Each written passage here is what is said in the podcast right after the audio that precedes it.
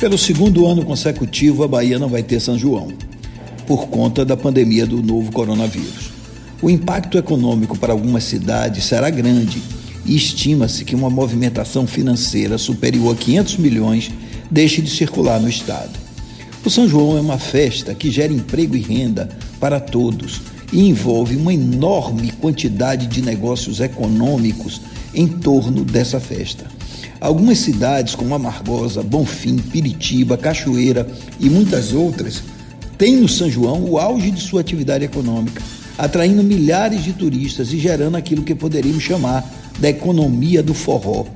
Na Bahia, a festa de São João acontece em mais de 300 municípios e envolve mais de 2 milhões de baianos circulando no próprio estado incentivando o comércio, a indústria, a indústria criativa e cultural, o turismo, a música e dezenas de atividades no mercado informal. Imagine o ouvinte o impacto de uma festa dessas em uma cidade média, como Amargosa ou Senhor do Bonfim, em que, em poucos dias, se movimentava mais de 30 milhões de reais em seu território. E aqui incluímos também Salvador, que em tempos normais tem festas e eventos e atrai turistas de toda parte. Mas a vida é mais importante que a economia.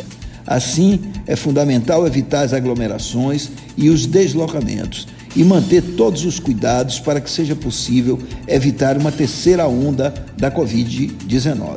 Se passarmos por essa onda, até o final do ano teremos toda a população adulta vacinada e aí será possível ter o Réveillon e o Carnaval, como já prevêem as autoridades.